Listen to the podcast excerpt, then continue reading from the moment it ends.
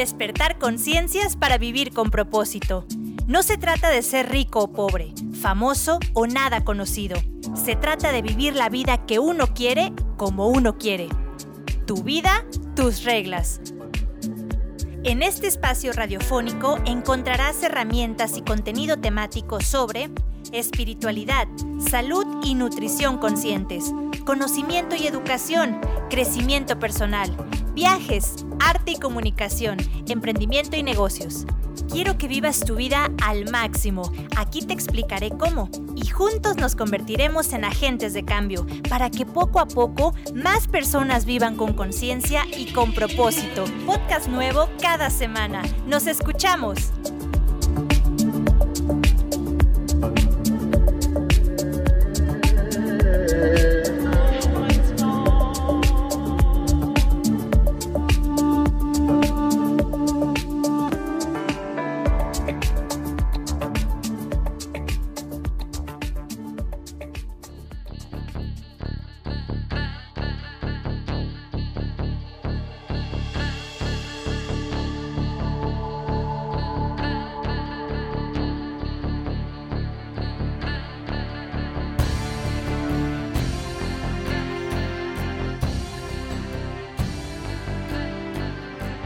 Hola mis amigos, ¿cómo se encuentran en esta ocasión? Soy Lili Campos y me da muchísimo gusto poder saludarlos una vez más en este podcast Despertar Conciencias para Vivir con propósito.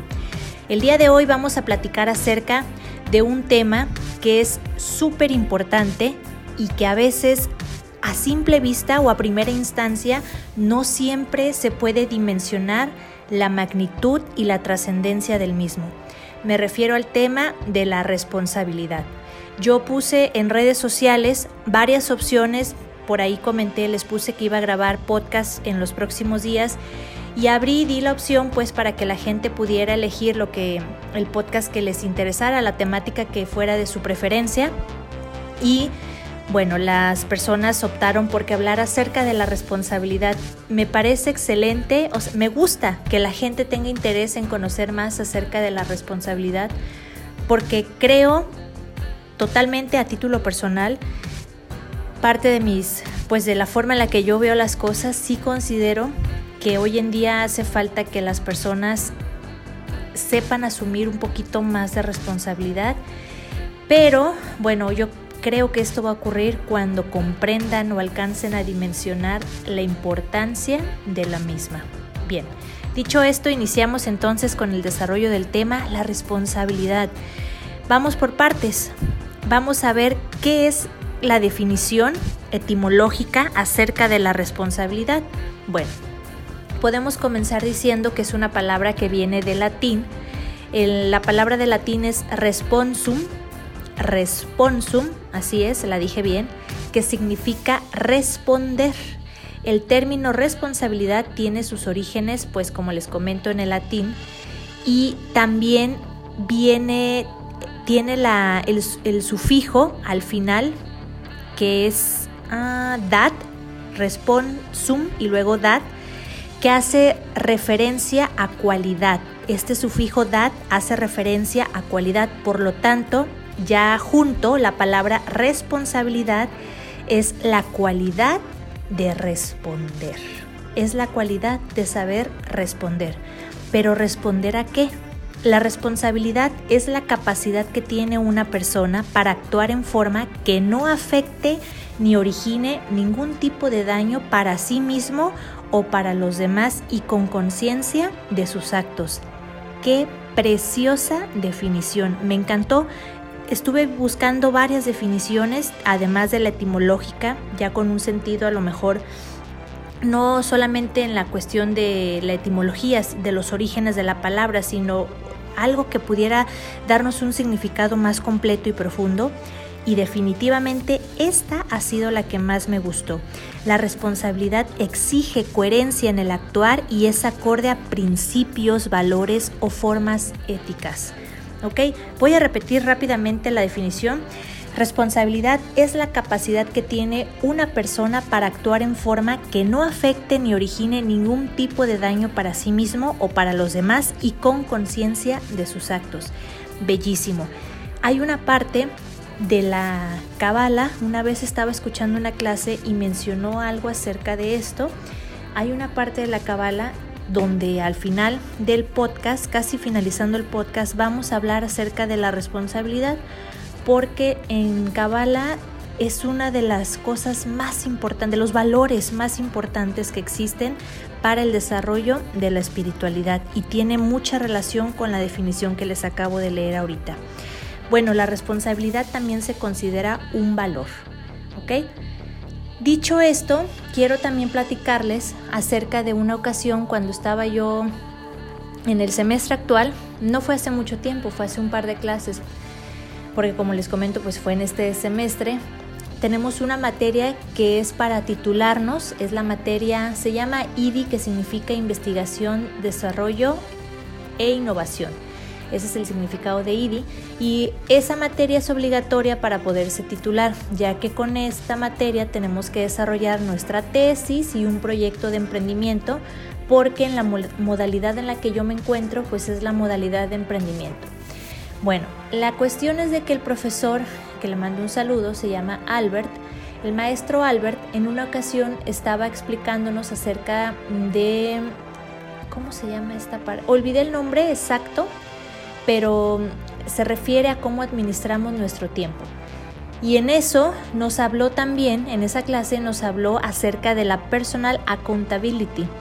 Yo era la primera vez que escuchaba el término, nunca antes lo había oído y por lo tanto pues desconocía acerca de su significado y la importancia que conlleva el mismo para el emprendimiento, por ejemplo, o cuando ya no eres emprendedor, sino que ya eres empresario, porque tu negocio ya pasó de ser una startup y se ha convertido ahora pues en una empresa como tal.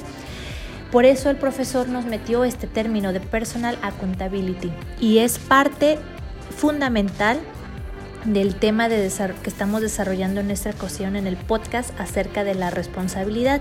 Ahora les explico por qué. La personal accountability es la creencia interna, la creencia que uno tiene, pues, de que eres completamente responsable de tus acciones y consecuencias. Si por ahí ahorita en esta definición de personal accountability por ahí me equivoco un poquito es porque estoy haciendo una traducción de inglés. Yo que este término como tal no está en español, o sea, si uno traduce personal accountability se traduce como ser responsable, ¿ok? Pero en inglés existe a, esta, a estas dos palabras que ya forman un término, sí existe una definición como tal. Yo la saqué del inglés y es la que estoy traduciendo al momento que grabo el podcast. Bueno, solo por aclarar cualquier detalle.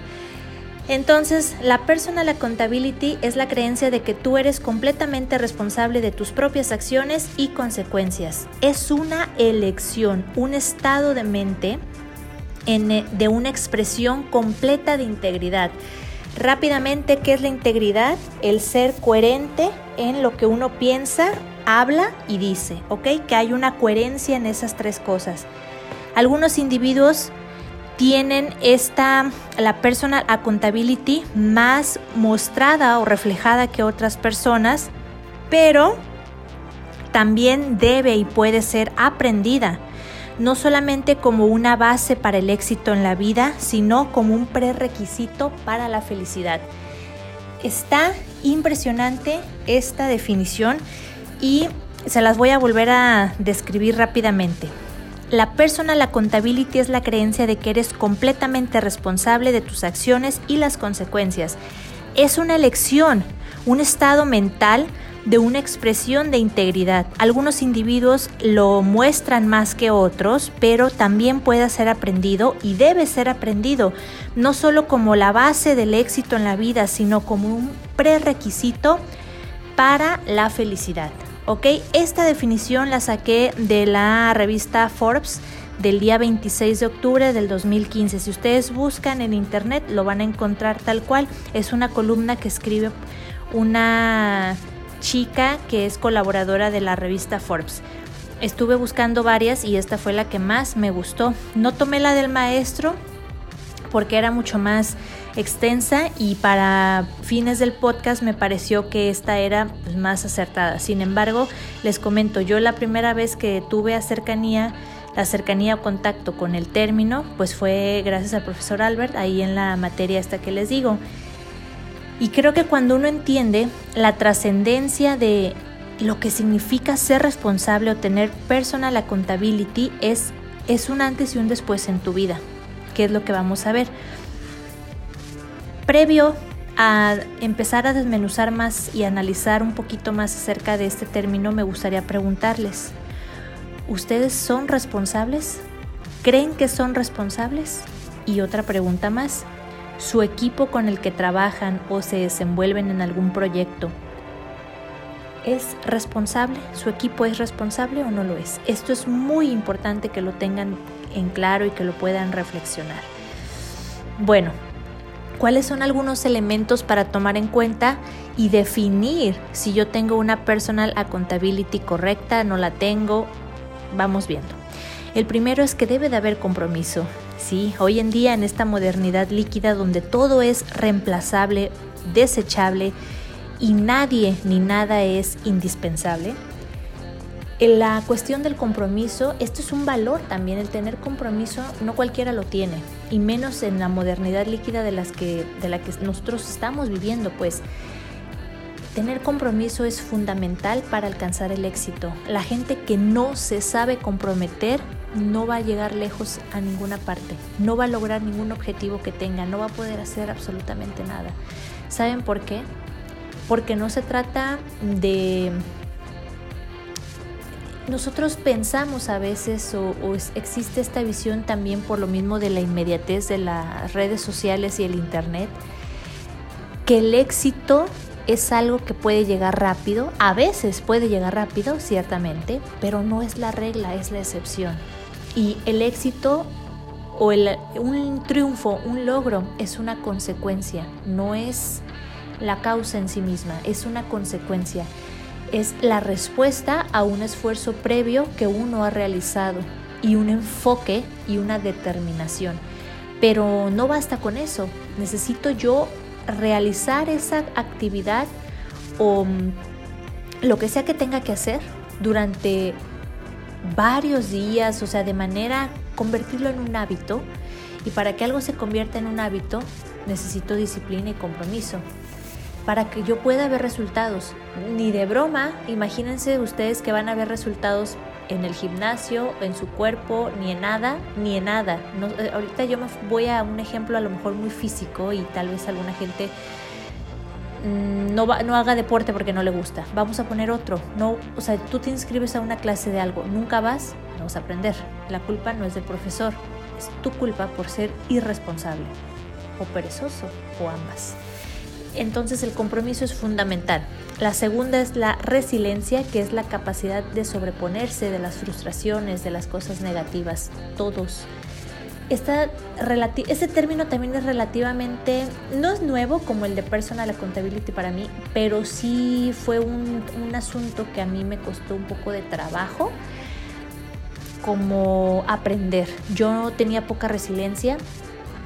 Es, es un término realmente que yo tengo como yo creo que unos tres años que lo aprendí. O sea, que yo entendí de qué se trataba y que lo pude aplicar en mi vida. Previo a, este periodo que les acabo de mencionar, ni siquiera sabía de su existencia y yo tenía muy poquita capacidad a la frustración, de tolerancia a la frustración. De hecho, para mí era como algo un poco desconocido. O sea, no, no estaba no me había tocado la, necesidad pues de ser resiliente, o sea, era desconocido para mí. Pero yo creo que cuando uno empieza a crecer y a madurar, la vida te va poniendo situaciones en las que te ves forzado a aprender. Y en el caso particular, la resiliencia es algo nuevo, pero bien aprendido ya de mi parte.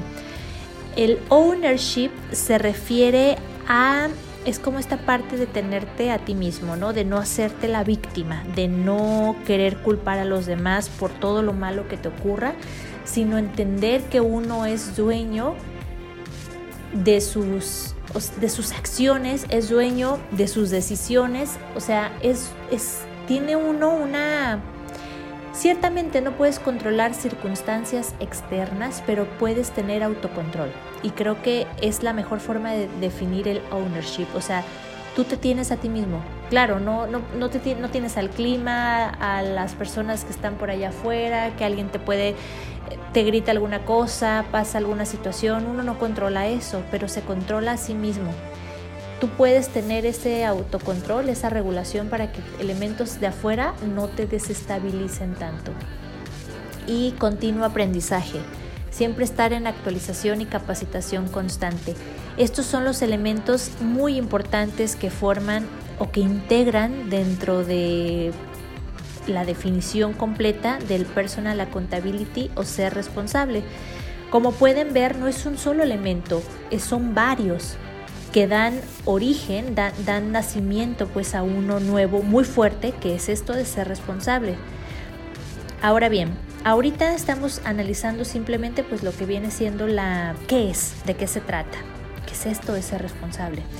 Pero ahora me gustaría pasarlo y empezar a aterrizarlo al plano de, lo, de la practicidad de nuestra vida cotidiana, por ejemplo. Ustedes han visto que, mm, bueno, no todas las profesiones o los trabajos tienen el mismo nivel de responsabilidad. Hay algunos que tienen menos, hay algunos que tienen más. Y quiero que sepan, porque ustedes pueden buscar, esto está ya comprobado también en, por ejemplo, estudios que se hacen de, no de mercado, sino financieros en cuanto a la cuestión laboral. ¿Qué profesiones ganan más o deberían de ganar más? en función, o sea, te van a pagar más en una empresa en función de dos cosas, del nivel de responsabilidad que tienes y del conocimiento. Así es, uno pensaría tal vez, probablemente que sea por lo que uno hace, que podría ser solo la productividad, qué tan productivo eres, pero resulta que no. Resulta que estos dos elementos que les acabo de mencionar juegan una partida muy importante también. El nivel de responsabilidad que tú tienes y el conocimiento. ¿A qué me refiero con la responsabilidad? Por ejemplo, un, voy a poner varios ejemplos porque son contextos diferentes, pero creo que funciona bien. Un manager, un no manager, vamos a ponerlo, sí, un dueño, o sea, el CEO o dueño de la empresa. Y luego tenemos al manager o al directivo. Y luego tenemos al resto del personal. Aquí, ojo, discúlpenme si no tengo un lenguaje muy de equidad de género, se me va la onda a veces, pero cuando hablo de manager me refiero a hombre o mujer. Una persona que esté en un cargo alto. Bueno, ¿por qué gana más esa persona? Ah, porque es el, el es the big boss, ok.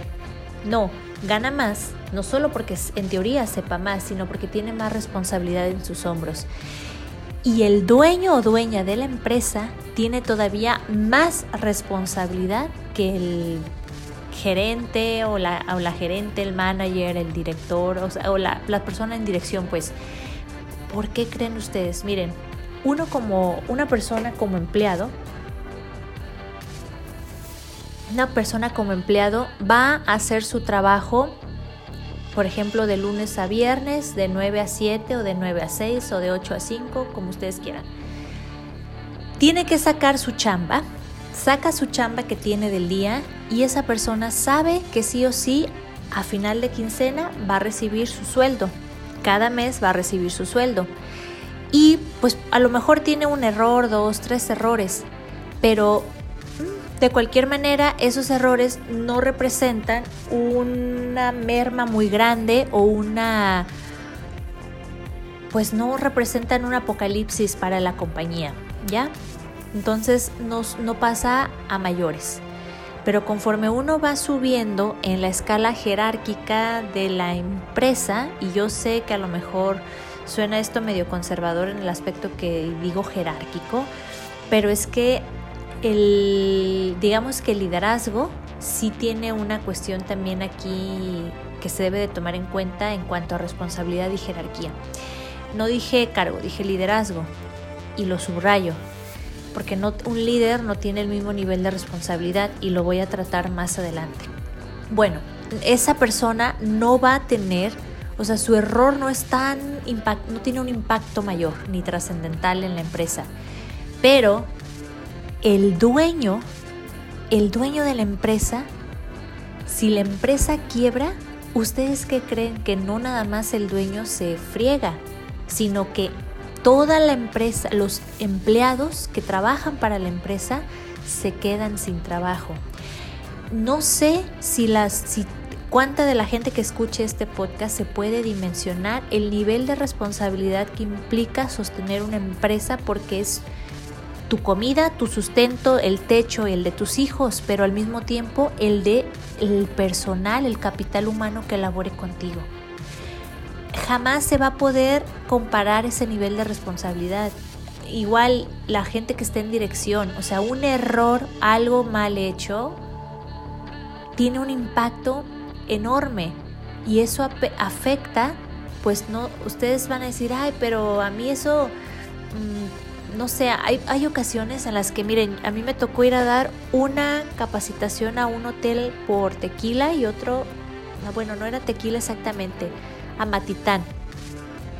Yo les quise explicar esto, les expliqué esto al personal del hotel porque yo veía un poquito la actitud de las personas, de las empleadas que estaban ahí y había gente que estaba con la camiseta superpuesta, pero había otras empleadas que les valía un pepino, o sea, un pepino me voy alto, un nada, o sea, poco, nada les importaba lo que estaban haciendo ni cómo le fuera al hotel.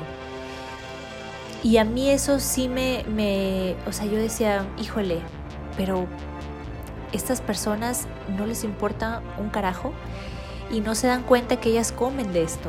Imagínense el nivel de, o sea, yo decía, pero qué nivel de ignorancia que a ti te vale cómo le vaya a la empresa y tú comes esto. O sea, está peor que morderle la mano, la mano al que te da de comer. O sea, ahí por lo menos la persona tiene, o sea, es traidora, pero yo lo hace a conciencia, creo. Acá es ignorancia, es, es ignorancia, es peor, o sea, es, es traición e ignorancia todavía. Así es que para mí es peor el asunto. Y así es, o sea, entre más va subiendo en la escala de la empresa, el dueño o la dueña tienen una enorme responsabilidad. Evidentemente que por esa misma situación los sueldos no van a ser iguales. Más allá de que el conocimiento y que qué tan productivo seas, la carga de responsabilidad es un factor decisivo para el sueldo que tú vas a tener. y si no lo quieres ver de esa manera, velo de otro lado. Tú dices, por ejemplo, que quieres emprender, dices que quieres abrir tu negocio, tú sabes la responsabilidad que eso implica. No solamente es sea como sea que inicies, con otro trabajo ya de empleado o lanzándote directamente a la aventura, quien emprende o quien es independiente, sea autoempleado, freelance, emprendedor o empresario, siempre van a tener una carga más elevada que una persona que es asalariada. Una carga más elevada de responsabilidad, presión y compromiso, porque esa persona si no trabaja, no come. Así de fácil se los pongo. Y el que es asalariado va a decir, ay, pues yo también, si no voy al trabajo, no como. No es así, no es igual. Y yo creo que todo mundo sabemos que no es, no es igual. La persona que tiene un sueldo fijo, un trabajo fijo, se puede dar el lujo de no ir porque se enfermó, porque le pasó no sé qué, porque la ley de la ley de federal del trabajo tiene en México al menos es una ley que es muy protege mucho al trabajador, muchísimo, muchísimo. Y eso te da un cierto margen de movilidad para poder llevártela más relajada y también te da un blindaje en el sentido legal para la empresa, que no está mal, es correcto, pero el nivel de responsabilidad no es ni será nunca el mismo de alguien que tiene su propio negocio, jamás en la vida, porque el que no tiene, el que tiene su propio negocio bien sabe que ese día si no trabaja, o sea, no solamente es no trabajo, no gano para, para mi sustento, es me quemo.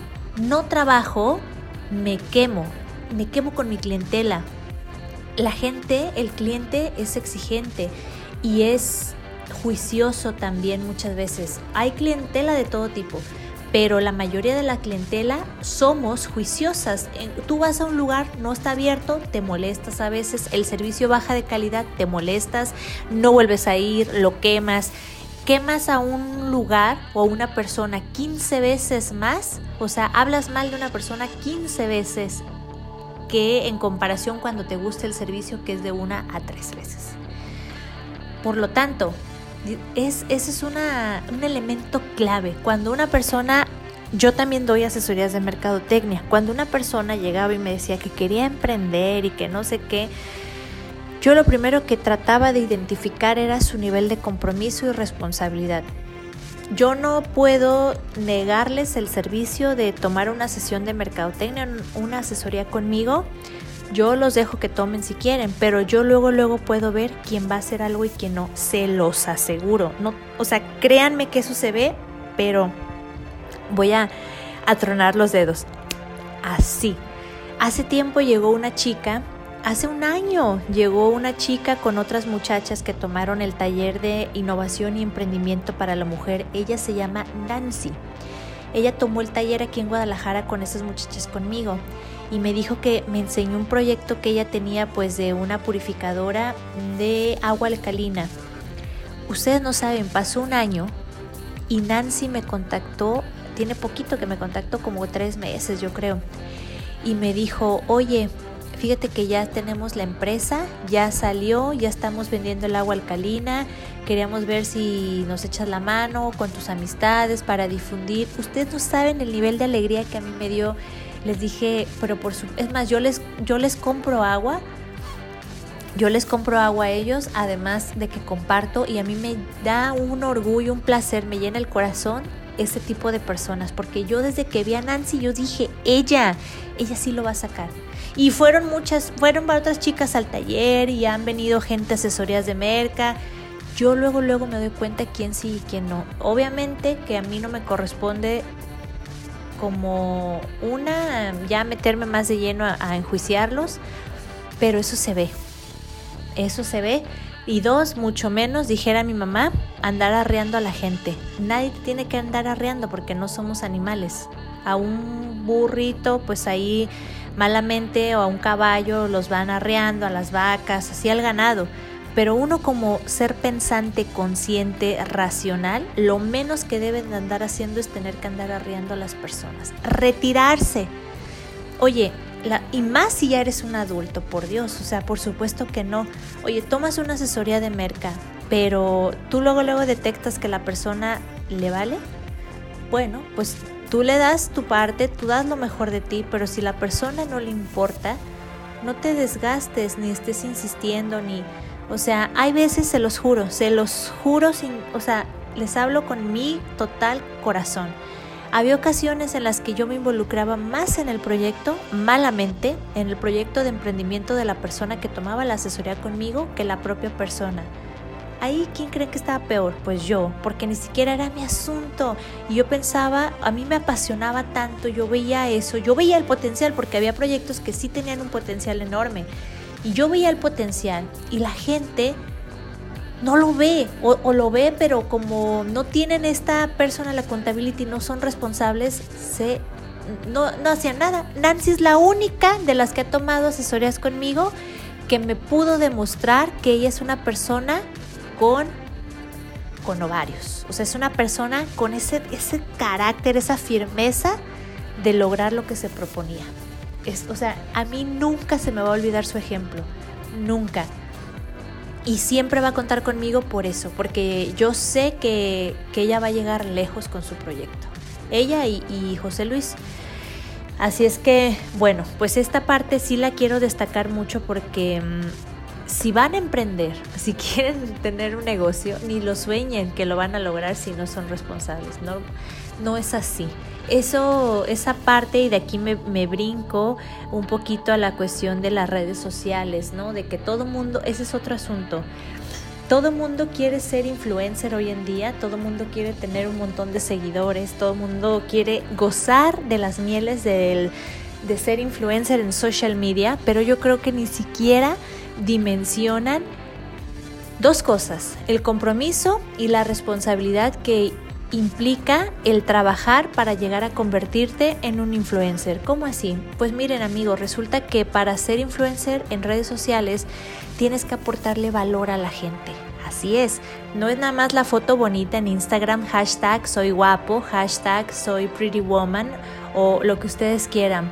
O pones una foto con mil filtros y sabes, un fondo impresionante o tú, hay aquí tomándome un super café nice con las amigas, esas son bobadas y esas son, eso es, o sea, es, es chatarra, es desperdicio que no aporta nada. Y la gente, uno sigue a los Instagramers o a, a los YouTubers por el valor que le aportan a uno en su vida, no por esas bobadas. Y el valor puede ser de diferentes formas. Te aporta valor espiritual, te aporta conocimiento, sabiduría, te aporta, en esta parte podemos incluir la educación, por ejemplo, los tips que te dan para alimentos, cosas que te hablen sobre religión, espiritualidad, conocimiento, filosofía, o sea, te están despertando la conciencia, es súper valioso esto. Gente que te enseña cómo emprender, ahí te están aportando algo. Ahí va, o sea, tú lo sigues porque tú estás tomando, ellos generan luz y tú tomas de la luz de estas personas, ya en un lenguaje cabalístico. Tú estás tomando luz, tú estás absorbiendo la luz de ellos, por eso lo sigues y por eso se convierten ellos en líderes y son influencers. Pero la gente que cree que ser influencer es poner una foto a lo pendejo, perdónenme, pero eso no es más que hacer el ridículo. ¿Por qué te va a seguir alguien nomás porque tú montaste una foto tomándote un café? O la gente que te siga, el nivel, digamos que la calidad y el nivel intelectual de esas personas, pues ya te imaginarás cuál va a ser, porque es la realidad, uno sigue lo que le aporta valor. Si eso para ti te aporta valor, pues imagínate. Entonces, aquí quiero destacar también esta parte de, lo, de las redes sociales porque en una ocasión, miren, no sé cómo lo vean, pero yo soy fan de Germán Garmendia. A mí me gusta mm, cuando estaba, no la onda de ser gamer, eso no me interesa, pero soy fan de Germancito en el aspecto de su, su el de hola, soy Germán cuando sacaba sus chistes me encantaban esos videos. Y Germán Garmendia una vez comentó, ustedes no saben, en un video por ahí debe de estar todavía, porque no es de cuando estaba como youtuber en ese de Hola Soy Germán, dijo, la gente no se imagina lo esclavizante que es YouTube. No sabe lo, o sea, cómo te absorbe YouTube. Eso dijo Germán Garmendia. La gente se imagina un montón de cosas, pero tú solo vives para YouTube. Después Germán tenía una novia que es mexicana y la muchacha en una entrevista que le hicieron dijo lo mismo, es que ya era insostenible la relación porque Germán todo el día tenía que estar nomás con lo de YouTube. Y así, hay, hay una persona que yo admiro mucho, me gusta mucho su trabajo, que es un youtuber que se llama Joel Benjavib. Él es un historiador que vive en Estados Unidos y carga muchos videos acerca de cuestiones filosóficas, religión, espiritualidad, evidentemente cabala, cosas de judaísmo, cristianismo, o sea, porque como historiador, pues él se mete mucho a investigar de esto y nos, nos aporta elementos valiosísimos. Yo no sé cómo le hace Joel, o sea, carga videos, ya, ya tiene casi, ya tiene 50 mil suscriptores, ya llegó a los 50 mil y carga videos cada rato, o sea, casi, casi carga un video diario. O sea, imagínense el nivel de compromiso y responsabilidad que debe de tener una persona, un youtuber, para poder sostenerse. Ellos saben que si no cargan videos, la audiencia empieza así como que, oye, ¿cuánto vas a cargar y cuándo vas a cargar? O sea, y para estar jalando más audiencia necesitas la constancia. Por lo tanto, este tipo de personas o sea, les puse el, ejemplo de lo que mencionaba Germán, para que vean que es un compromiso y es una obligación. Y, lo, y ahorita les mencioné el de Joel, porque, por ejemplo, él que está estudiando y que se dedica a otras cosas, o sea, la gente tiene que administrarse bien, pero no puede dejar de lado ese compromiso que ya asumió y eso es ser responsable. Si no, no van a crecer. La gente va a empezar a renegar y decir, oye, ¿qué onda? ¿Por qué no carga videos? Y eso es a lo que me refiero, o sea, si tú quieres ir subiendo, escalando y logrando tus objetivos, definitivamente tienes que comprometerte y tienes que ser responsable. Finalmente, les quiero dejar una cita de un conferencista que es polémico el hombre. Se llama Jordan Peterson. Es polémico porque hay una gente que lo ama y otra gente que lo aborrece porque dice que es un súper derechista y bla, bla, bla. Mi opinión cuál es? Yo creo que el hombre sí es, sí es de derecha y sí creo que es un poquito radical, pero a mí me gusta mucho la visión que tiene sobre la responsabilidad. Y de hecho el libro que él sacó sobre donde hace una analogía de, los humanos con las langostas me parece interesante y me gusta la visión que tiene sobre... Él, él es canadiense, by the way, o sea, él es de Canadá y él hace una crítica muy profunda acerca del adulto inmaduro, el adulto adolescente que tiene la sociedad occidental. Y ese tema que Peterson menciona, yo ya lo había visto en una materia también de mercadotecnia aquí en la maestría, donde un maestro nos dijo, el, el maestro de la materia se llama Dirección de Merca, el profesor se llama Enrique y nos mencionó, dice, es que Estados Unidos es el eterno adolescente, la sociedad norteamericana es el eterno adolescente. Por eso no se valora la vejez en Occidente, por eso se desprecia y nadie quiere envejecer. Y algo de esto menciona Jordan Peterson. Él dice una frase impactante, la vida cobra sentido cuanta más responsabilidad tenemos. Así es, así es. Ustedes analicen esa frase, los invito a que busquen su libro de es controversial, es polémico, pero la visión que tiene este hombre sobre cómo se logran las cosas en la vida, que es con constancia, compromiso y asumiendo responsabilidad, 100% de acuerdo. O sea, disculpen, pero el éxito no es algo, o sea, el éxito efímero es porque lo conseguiste de manera efímera, o sea, así, rápido, ¿no? Líquido, dijeran por ahí. Bueno, espero que les haya gustado el podcast. Creo que ahora sí me extendí un poquito más, pero este tema de la responsabilidad me apasiona muchísimo. Creo que nos hace falta hacer, asumirlo, o sea, no asumirlo, como encarnarlo, esta parte de incorporarlo, de hacerlo nuestro totalmente como personas, como sociedad como individuos en, colectivo, yo como, como persona, cómo lo, lo aplico con mi familia, mis amigos, mi trabajo, mi pareja, asumir responsabilidad es también lo más espiritual que hay. Ya no les alcancé a hablar sobre el aspecto de Kabbalah, pero igual, brevemente.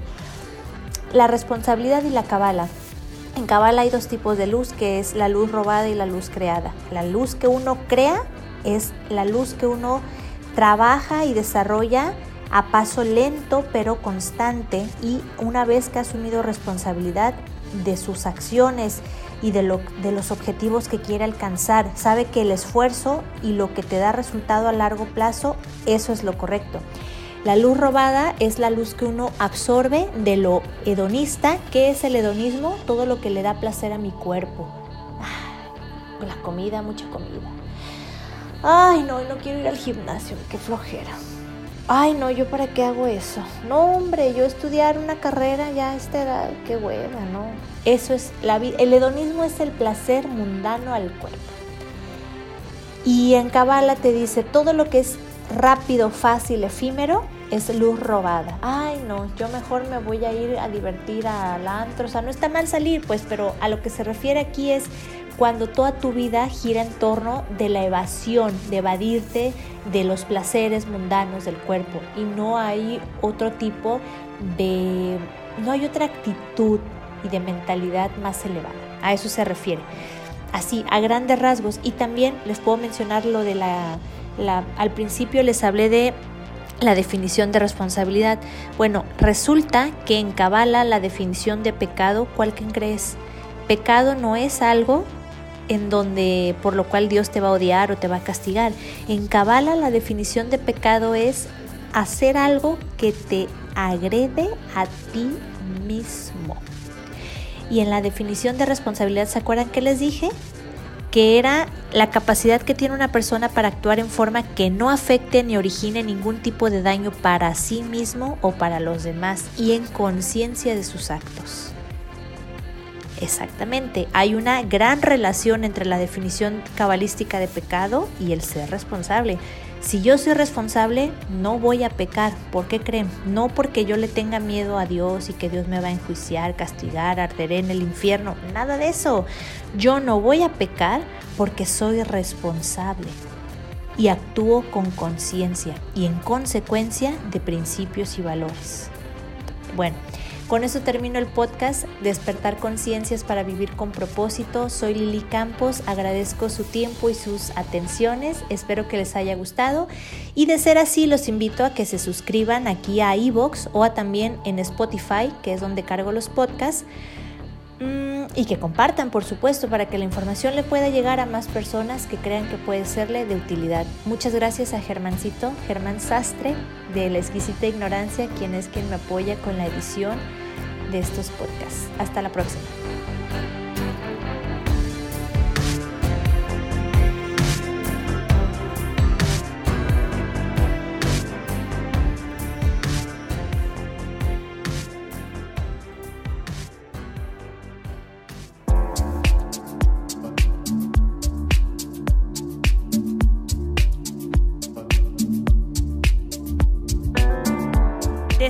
Conciencias para vivir con propósito.